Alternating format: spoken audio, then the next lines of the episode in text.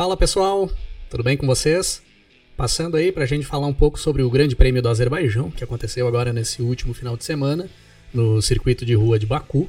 Eu, particularmente, gosto bastante das corridas em Baku, principalmente pelos imprevistos que sempre acontecem. É, prova que não repete pole position, que não repete vencedor. E nesse Grande Prêmio não foi diferente. Mais uma vez, tivemos uma corrida muito boa no Azerbaijão e temos muito o que falar sobre essa corrida. Então, sem perder muito tempo, vamos lá. Falando um pouco sobre o qualifying no sábado. Acho que foi o treino de classificação com mais acidentes que eu vi nos últimos anos. Todo mundo tentando andar no limite e aí todo mundo fica mais próximo dos erros. E em circuito de rua a gente sabe que geralmente é assim.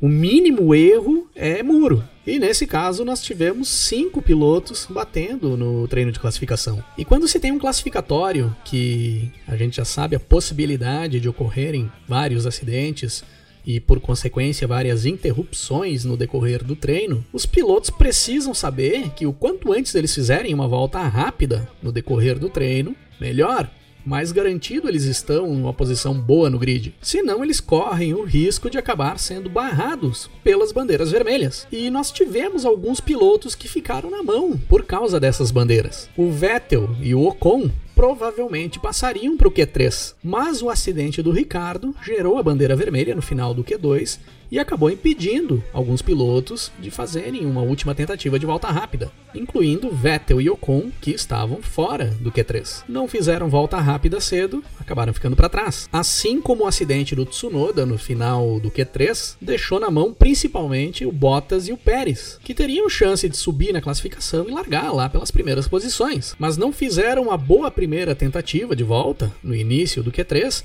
e não tiveram chance de fazer a segunda tentativa de volta rápida já no final do treino. Ah, Cris, então tu tá dizendo que foi a bandeira vermelha que acabou prejudicando a largada desses caras? Não. Como eu disse no início, em circuitos onde já se sabe que existe a grande possibilidade de ocorrerem acidentes no decorrer do treino classificatório e gerar essas bandeiras vermelhas, é preciso que os pilotos estejam antenados para fazer as suas voltas rápidas o quanto antes, para garantir uma boa posição de largada antes que aconteça qualquer problema. Que foi assim que o Leclerc garantiu a pole. Ele mesmo disse que ele não achou que aquela volta ali que ele deu teria sido uma volta para pole position. Mas ele conseguiu se aproveitar bem da situação, principalmente do vácuo que ele pega ali na, naquela volta rápida que ele dá, e faz um bom tempo ainda no início do Q3. Ele sabia que era grande a chance, principalmente do Verstappen e do Hamilton, tirarem essa pole position dele, mas acabaram não conseguindo fazer também a sua última tentativa de volta rápida por causa da bandeira vermelha. Bom para o Leclerc, que já tinha feito uma boa volta e garantiu a pole position. Uma pole position fantástica, na minha opinião, a segunda consecutiva do Leclerc e a segunda consecutiva da Ferrari, que mostra que a evolução da Ferrari já é uma realidade e, na minha opinião, em certos circuitos eles já estão superiores à McLaren. Quanto ao Hamilton e o Verstappen estarem largando em segundo e terceiro, tudo certo também. Era visível que seriam os dois que brigariam pela vitória, pois a Ferrari perde muito rendimento em ritmo de corrida. Então, se for considerar isso, eles classificaram bem também. Quem decepcionou na classificação, na minha opinião, foi o Pérez e o Bottas. Os pilotos que estão com o carro da Mercedes e Red Bull tem que classificar pelo menos entre os cinco primeiros. Classificando atrás disso é fracasso, pois pode comprometer muito os planos da equipe para a corrida. O Pérez classificou em sétimo e ganhou uma posição pela penalização do Norris, e o Bottas acabou classificando só em décimo e não pode.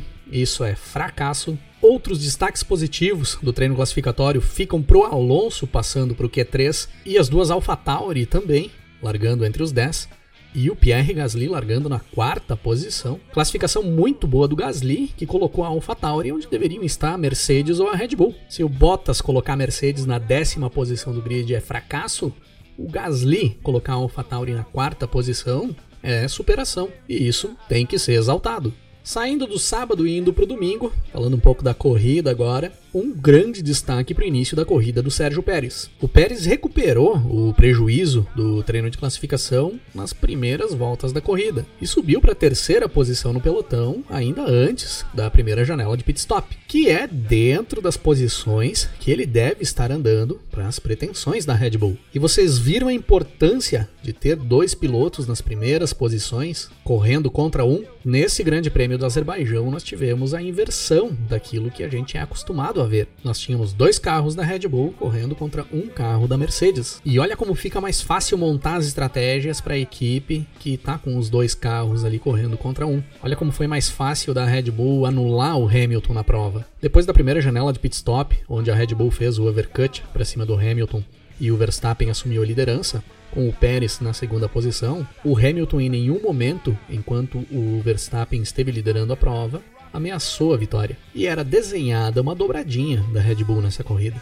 Destaque para o Vettel e o Stroll também, os dois pilotos da Aston Martin que fizeram uma primeira metade de corrida muito boa, utilizando uma estratégia diferente dos demais, o Vettel prolongou o primeiro stint dele, ficou mais tempo na pista com o primeiro jogo de pneus e andou muito bem, conseguiu escalar o pelotão com essa estratégia. E o Stroll, que largou da última fila por ter sofrido o um acidente no treino classificatório no sábado, fez uma estratégia toda diferente, largou com pneu duro e andou muito no decorrer da prova. Foi escalando o pelotão e quando ele fizesse a parada para troca de pneus, provavelmente ele voltaria ali pela nona posição. E aí para fazer a parte final da corrida com pneus novos e pneus macios, o que lhe daria a possibilidade de buscar mais posições, talvez até chegar em uma sexta ou quinta posição dentro da normalidade. Mas aí vem o primeiro imprevisto que começa a mudar toda a história da corrida. Estoura o pneu do Stroll, que acaba sofrendo um forte acidente, uma batida muito forte, e acaba estragando a ótima corrida que o canadense vinha fazendo até ali. Junta todo mundo na pista, atrás do safety car, e retoma-se a corrida aí com todo mundo embolado. E a partir dali nós tínhamos um Vettel voando na pista, com pneus mais novos do que os demais e escalando o pelotão, chegando à quarta posição e em certos momentos até se aproximando do Hamilton, que era o terceiro. E aí, se encaminhando para o final da corrida, vem o segundo grande imprevisto, que foi o estouro do pneu do Verstappen, tirando das mãos do holandês a vitória certa. Bandeira vermelha, corrida interrompida e relargada a parada. E aí nós vimos um Lewis Hamilton voltar aos seus tempos de McLaren lá em 2007, a sua primeira temporada na Fórmula 1, lá mais para o final do campeonato, nas últimas provas, que cometia alguns erros que acabaram comprometendo o campeonato mundial daquela temporada. O inglês cometeu um erro no Azerbaijão que lembrou muito aquela época. Pérez dispara na frente para sua primeira vitória pela Red Bull e tivemos ainda uma briga insana entre o Gasly, o Norris e o Leclerc pela terceira posição, pelo último lugar no pódio, no decorrer das últimas duas voltas da prova. Um final de corrida sensacional. Para dar uma detalhada melhor no que cada equipe e cada piloto fez no decorrer dessa prova, eu vou dar uma passada geral aqui em todas as equipes e todos os pilotos e a gente vai destacando algumas coisas que cada um fez. Vamos começar pela Williams que tem um final de semana para esquecer. Mais uma vez o Russell conseguiu passar para o Q2 no treino de classificação no sábado, mas a corrida em si foi ruim, acabou nem concluindo o GP. E o Latifi fechou na última posição dos pilotos que concluíram a prova, terminou em 16 porque acabou tomando uma punição bizonha. Foi orientada pela equipe para passar por fora dos boxes no momento em que estavam recolhendo o carro do Verstappen na reta onde Verstappen tinha sofrido um acidente e acabou tomando 10 segundos de punição no tempo final da prova. Então, no geral, os pilotos não conseguiram fazer muita coisa, o carro estava ruim e a equipe não ajudou. Definitivamente foram os piores do final de semana. A Haas se é garantido que nós não vamos ver boas performances da Haas no decorrer de 2021, pelo menos dá para dizer que em alguns pontos tá ficando interessante. Schumacher ficou pistola com o Mazepin quando tomou uma fechada insana do russo já no final da corrida. Fechada perigosa que podia ter dado porcaria. E o Mick Schumacher ficou maluco, xingou muito no rádio e o clima tá esquentando. Para quem gosta de ver o circo pegar fogo, pode ficar interessante nos próximos capítulos. Mick Schumacher fechou a corrida em 13º, Mazepin em 14º. E mais uma vez, Nikita Mazepin fazendo uma prova impressionante. Não chegou na última posição. Olhem para isso aqui, ó haters do Mazepin, durmam com essa. Alfa Romeo fez uma boa corrida dentro das condições, Tanto o Raikkonen quanto o Giovinazzi andaram bem não cometeram erros, ultrapassaram o Bottas na pista e terminaram em décimo e décimo primeiro, com o Raikkonen conquistando o seu primeiro ponto na temporada e o Giovinazzi subindo bem o pelotão após ter largado na última posição por ter sofrido um acidente no treino de classificação. Então, boa corrida e bons resultados para Alfa Romeo. Alpine teve dificuldades no decorrer do final de semana. Teve problemas com o Ocon, que abandonou ainda no início da prova. Pelo que ele falou para Mariana Becker logo após abandonar, foi um problema de pressão no turbo que fez a equipe mandar ele recolher o carro e abandonar. Mas a equipe francesa acabou tendo um resultado bom demais com o Fernando Alonso, que no meu ver foi mais mérito do espanhol do que do carro. O Alonso fez uma corrida muito inteligente, se manteve no meio do pelotão, largou em oitavo e cruzou a linha de chegada em sexto. Ganhou posições principalmente pelo abandono do Verstappen e pelo erro do Hamilton, mas ele fez algumas ultrapassagens também. Destaque ali para o final da prova, quando ele consegue ganhar a posição do Tsunoda. Então, foi uma prova boa do espanhol. AlphaTauri fez um final de semana muito bom. Parece que conseguiram reorganizar as coisas e entender o que vinha acontecendo com o carro que oscilava demais de um grande prêmio para o outro. Conseguiram colocar os dois carros entre os 10 no grid de largada, Tsunoda em oitavo e o Gasly em quarto, e evoluíram na prova, onde a tendência, pela lógica, era de perder posições. Gasly buscando um pódio, chegando em terceiro, segurando Leclerc e o Norris nas duas últimas voltas, que vinham com carros melhores e tinham condições de passar o Gasly, e na minha opinião, com o que vem apresentando nessas seis primeiras provas, está na lista dos cinco melhores pilotos até então. Lista que é composta por Verstappen, Hamilton, Leclerc, Norris e Gasly. Na minha opinião, esses cinco caras aí são os cinco caras que melhor estão pilotando nesse início de temporada. O Tsunoda se atrapalhou um pouco ali nas duas últimas voltas e acabou perdendo posições, mas terminou em sétimo. Faltou um pouco de experiência do japonês ali naquela situação para fazer o que o Gasly conseguiu fazer, segurar o pessoal atrás. Mas tudo certo. O resultado no geral foi bom, tanto para o Tsunoda quanto para o Gasly, quanto para a equipe no geral. Aston Martin teve problemas no treino de classificação, com o acidente do Stroll, o Vettel ficando fora do Q3, largando somente em 11. Eu imaginava que o final de semana já estava perdido após o treino de classificação, mas foi bem diferente. Foi a equipe que mais subiu no pelotão no decorrer da prova, acertaram muito na estratégia, tanto de ter segurado o Vettel mais tempo na pista, ali na primeira parte da prova, quanto ter largado o Stroll com pneus duros para fazer uma estratégia invertida para o canadense. Se as coisas tivessem andado dentro da normalidade, é muito provável que os dois teriam terminado a corrida dentre os oito primeiros. O estouro do pneu do Stroll acabou estragando esse resultado, mas abriu a possibilidade do Vettel fazer uma corrida fantástica. Que bom que o Vettel vem seguindo a evolução que ele iniciou na prova anterior, ainda em Mônaco. Na minha opinião, foi o melhor piloto da corrida. Largou em 11 e cruzou a linha de chegada em segundo, fez ultrapassagens na pista andou bem demais. E isso tudo acontecendo exatamente cinco dias após eu falar aqui no canal que dificilmente nós veríamos um pódio da Aston Martin em 2021 e que provavelmente estaríamos presenciando o final da carreira do Vettel. Eu quero pegar quem está levando o que eu digo aqui no canal para as equipes e para os pilotos, para motivar os caras lá a fazerem os resultados e eu quebrar a cara aqui. Vocês estão querendo me derrubar, né?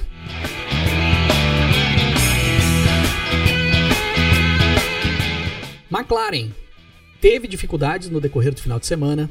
O Daniel Ricardo bateu no treino classificatório e classificou só em 13º. É muito pouco. O Ricardo continua com dificuldades com o carro da McLaren. Até subiu posições na corrida, acabou terminando em nono mas ainda é muito pouco, até porque tiveram abandonos do pessoal que estava na frente dele. Então o Ricardo segue devendo muito para nós. Vai ser o segundo piloto da McLaren no decorrer da temporada, e pelo que está demonstrando, em certas situações vai ter dificuldade até para isso. Lando Norris também teve dificuldades, mas conseguiu se recuperar no decorrer da prova. Classificou em sexto, foi punido, caiu para nono e subiu para terminar a prova em quinto. O Norris, na minha opinião, é o piloto mais regular da temporada. Ele tem equipamento nas mãos para andar normalmente dentre a quarta e a oitava posição no pelotão. E todas as provas ele tem ficado dentro desse intervalo. Quando não ficou, ficou acima que foi quando ele fez os pódios em Imola e em Mônaco, chegando na terceira posição. Segue fazendo um ótimo trabalho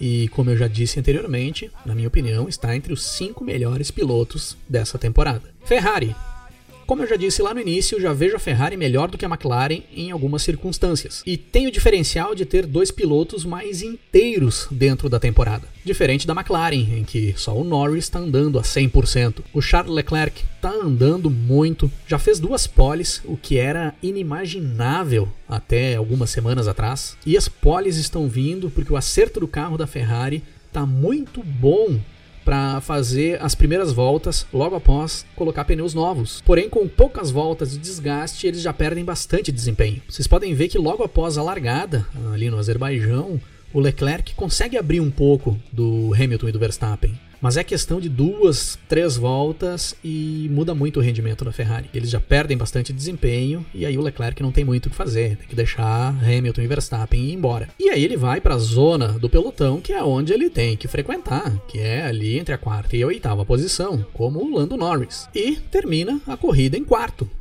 Tudo certo para Charles Leclerc. E o Carlos Sainz largou na quinta posição, cometeu um erro, saiu da pista perdeu posições e comprometeu os pneus ali naquela parte da corrida, mas se recuperou na sequência e cruzou a linha de chegada em oitavo, na frente do Daniel Ricardo, que não teve nenhum problema no decorrer da prova, fez uma prova limpa, não teve nenhum percalço pelo caminho. Para ver a diferença entre o Sainz e o Ricardo nesse momento, o Sainz está muito mais inteiro. E isso vai fazer uma grande diferença na briga Ferrari e McLaren pela terceira força da temporada eu bebo, eu como. Mercedes teve dificuldades durante todo o final de semana, assim como tiveram em Mônaco. O carro da Mercedes não serve para essas pistas de rua, com trechos muito travados. Ele fica muito desequilibrado e o Hamilton tentou mudar a configuração, correu com menos asa, para tentar compensar a perda de desempenho da parte travada com mais velocidade nas retas e valeu a tentativa do Hamilton, quase deu certo, pois o inglês teve com a vitória nas mãos por alguns milésimos de segundo após a relargada no final da prova. Ele larga melhor do que o Pérez e praticamente assume a primeira posição antes da freada. Porém, aí vem a falha que compromete o resultado espetacular que o Hamilton ia fazer no Azerbaijão. Ele acabou largando com a configuração de freios que é utilizada nas voltas de formação do grid, ou seja, nas voltas lentas, que é uma configuração dos freios que serve para manter os pneus mais aquecidos. Só que em situação de corrida, essa configuração não funciona, ela muda totalmente o desempenho do freio da forma como tu está acostumado a usar ali na corrida. E aí o Hamilton larga com essa configuração acionada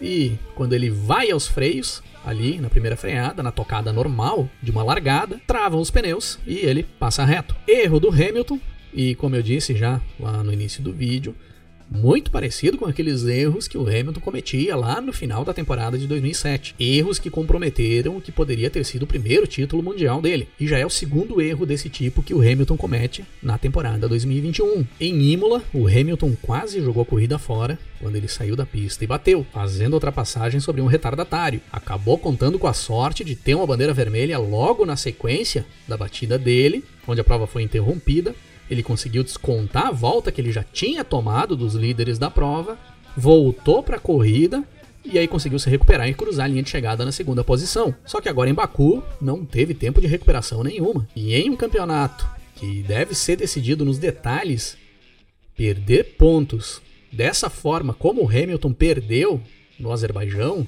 é grave. Um segundo lugar para o Hamilton nessa prova já era bom demais. Se ele tivesse feito as coisas todas certas nessa largada, ele ia vencer a prova. E ele jogou tudo fora por um erro primário. E isso pode comprometer lá no final do campeonato. Valtteri Bottas tá um fiasco. Não tenho outra palavra para definir o Valtteri Bottas. Não conseguiu se achar durante o final de semana todo, pois o carro também não vinha ajudando. Só que o Bottas não teve ousadia para tentar mudar alguma coisa no carro, como o Hamilton fez, tirando asa para deixar mais rápido nas retas e tentar compensar um pouco. O Bottas não fez nada, classificou mal, largou e andou a corrida toda lá para trás, não conseguiu evoluir no pelotão. Quando teve o safety car na batida do Stroll, não entrou nos boxes para fazer uma troca de pneus e tentar mudar a estratégia, para tentar fazer qualquer coisa diferente, pois não tinha mais nada a perder ali naquele momento, e começou a tomar ultrapassagem de todo mundo na pista, inclusive das Alfa Romeo, um fiasco total. O cara tá correndo com uma Mercedes. Aí largou em décimo, e terminou a prova em 12. Eu não tenho outra definição. E a equipe também está demonstrando instabilidade. A Mercedes não está acostumada a trabalhar em situações desfavoráveis. Toto Wolff está se passando, jogou a culpa da porca da roda lá do Grande Prêmio de Mônaco no Bottas e agora esse erro do Hamilton em Baku disse que não foi erro e diz que o Hamilton não erra e que, que é isso? Passa pano para um e aí detona o outro. Não é assim que se ajeita as coisas dentro de uma equipe, dentro de um trabalho em grupo. É provável que o Toto Wolff esteja se encontrando com o Helmut Marko durante a semana. Só pode. Eu volto a ouvir acordes de escala. Red Bull foi bem no decorrer do final de semana, tanto com o Verstappen quanto com o Pérez não classificaram como gostariam, pois o Verstappen contava com a pole e o Pérez esperava ficar pelo menos nas duas primeiras filas. Não conseguiram, mas já no início da prova os dois se colocaram nessas posições. Verstappen em primeiro e o Pérez em segundo. E os dois fizeram uma corrida muito boa, muito consistente e sem cometer erros, com grande destaque para o Sérgio Pérez. É esse desempenho que a gente espera de um piloto experiente que esteja correndo com um carro da Red Bull em 2021. Tem que andar junto aos líderes. E o Pérez foi bem demais durante todo o final de semana. No geral, eu diria que o Pérez foi melhor que o Verstappen, pois o Verstappen bateu em treino livre, se atrapalhou um pouco. E o Pérez fez um final de semana perfeito, tirando o treino de classificação, que ele acabou recuperando em poucas voltas ainda no início da prova. Ele mesmo disse que ele se sentiu extremamente à vontade com o carro nesse final de semana coisa que não tinha acontecido ainda até então. Venceu a sua primeira prova pela Red Bull, uma vitória merecida e de extrema importância para a sequência do Pérez na temporada. Uma vitória dessas melhora demais o psicológico do piloto e com certeza deve ajudar o crescimento do Pérez daqui para frente. E o mexicano é outro, né? Que alguém por aí deve ter levado as coisas que eu falo sobre ele aqui no canal lá para motivar o cara, pro cara fazer os resultados e me quebrar por aqui, né? Tá dando certo isso aí. Mas falando sério, é muito bom ver o Pérez andando na frente. Tomara que siga essa evolução, que consiga se manter constante, pois vai ser peça-chave para deixar o campeonato muito melhor. E o Max Verstappen acabou sendo vítima do seu pneu traseiro esquerdo. Mesmo problema do Stroll. É uma pena porque vinha fazendo uma prova muito boa, andando muito e tinha a vitória nas mãos, mas são imprevistos que acontecem na Fórmula 1 e às vezes acontecem com quem está andando lá na frente, acontecem com os líderes. E paciência, é bola para frente e fica para próxima. Vamos ver o que a Pirelli vai trazer agora nos próximos dias de explicação sobre esses pneus. Parece que já estão tirando o corpo fora, dizendo que foi corte ocasionado por detritos na pista. Sei não. Vamos esperar para ver.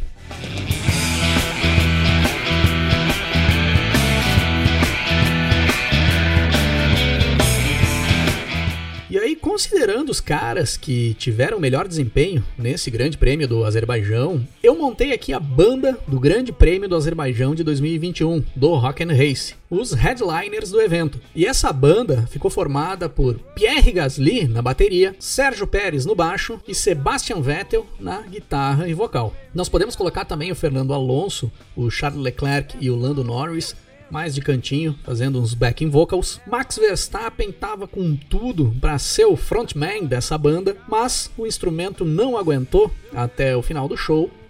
Fica para uma próxima, Max. E quem vai ficar responsável por puxar piano e carregar a van da banda até que voltem a demonstrar o talento que tanto se espera são Lewis Hamilton, Valtteri Bottas e Daniel Ricardo. Íamos colocar o Mazepin para dirigir a van, mas estamos com medo que perca a carteira de motorista. Então, melhor deixar de canto.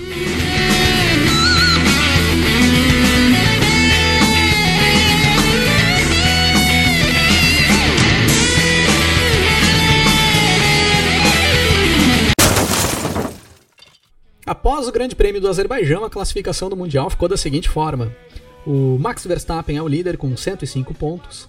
Lewis Hamilton vem na segunda posição com 101. Esses números não se alteraram do Grande Prêmio de Mônaco para cá, pois nem o Max e nem o Lewis pontuaram no Azerbaijão. Sérgio Pérez já aparece na terceira posição com 69 pontos. Olha o quão importante foi essa vitória do Pérez. Lando Norris em quarto com 66. Charles Leclerc em quinto com 52 E Valtteri Bottas na sexta posição com 47 pontos. Olha o Bottas, cara. Sexto colocado no Mundial de Pilotos. E aí o que, que eu vou dizer? Carlos Sainz é o sétimo colocado com 42. Pierre Gasly o oitavo com 31.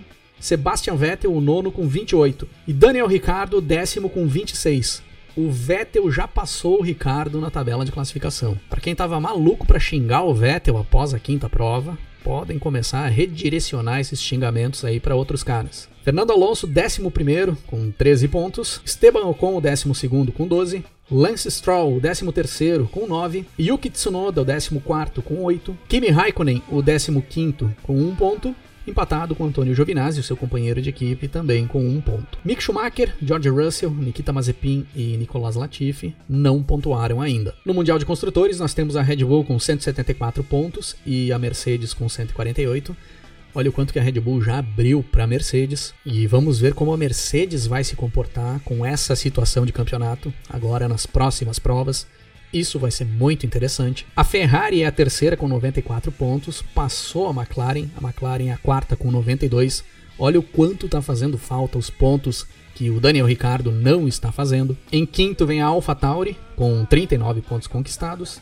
Em sexto a Aston Martin com 37. Em sétimo a Alpine com 25 e em oitavo a Alfa Romeo com 2 pontos conquistados a Haas e a Williams ainda não pontuaram. Daqui a duas semanas volta a Fórmula 1 com o Grande Prêmio da França em Paul Ricard, no dia 20 de junho.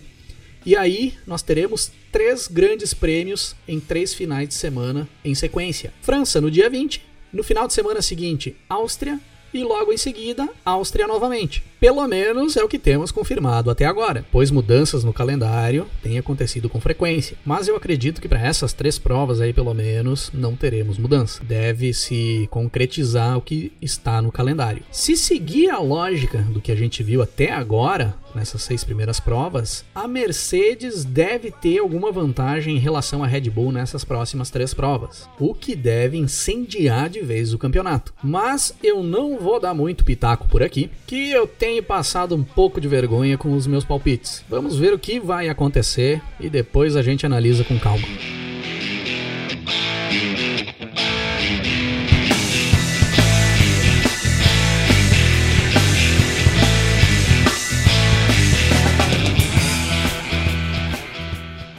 O mexicano Sérgio Pérez, que conquistou a vitória no Grande Prêmio do Azerbaijão de 2021, a sua primeira vitória correndo pela Red Bull, uma vitória de extrema importância para o campeonato, está fazendo a sua 11 temporada na categoria. Fez a sua estreia no ano de 2011, surpreendendo na época, correndo pela Sauber. E foi no ano de 2011 também que nós vimos o lançamento do álbum El Camino, sétimo álbum de estúdio da banda norte-americana The Black Keys, que entrou em todas as listas de melhores álbuns de 2011, e ficou muito conhecido pela sua primeira faixa, Lonely Boy, que tocou demais nas rádios do mundo todo. E eu deixo como destaque também desse álbum a faixa 3, Cold on the Sailing, que tem uma pegada muito boa misturando rock e blues. Então fica como dica da semana El Camino, do Black Keys. E para encerrar o episódio de hoje, vamos ouvir a faixa Sentado no Sofá, faixa de uma demo gravada ao vivo no ano de 2016 pela banda Jimmy Beer, um power trio da cidade de Caxias do Sul, Rio Grande do Sul, do qual eu fiz parte, junto com meus grandes parceiros e amigos, Greg e o Cabelo. Rodando o disco em 1, 2, 3, foi!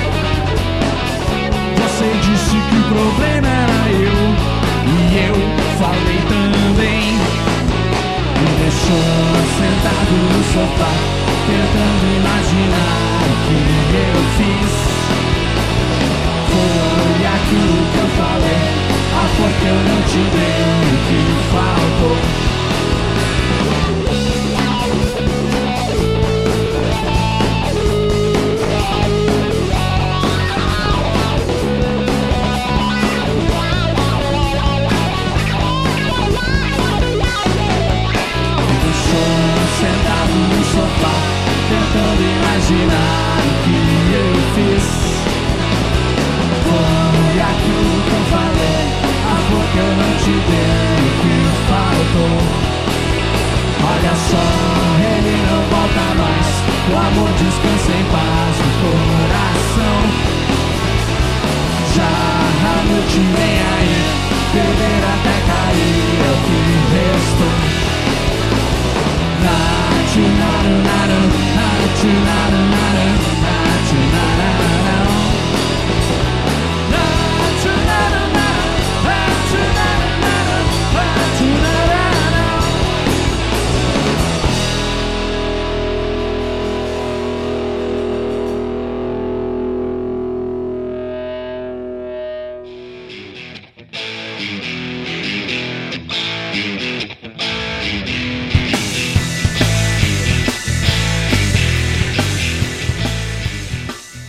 hoje é isso aí, pessoal.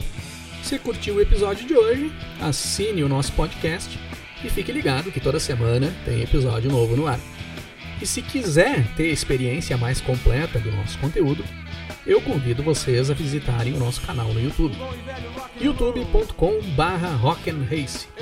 Acesse lá, se inscreva no canal e acompanhe todo o conteúdo que o Rock and Race leva no ar periodicamente. Se quiserem me seguir nas redes sociais, é arroba Cris8Silvestre, tanto no Twitter quanto no Instagram. E vamos nos falando na sequência. Um grande abraço para todo mundo.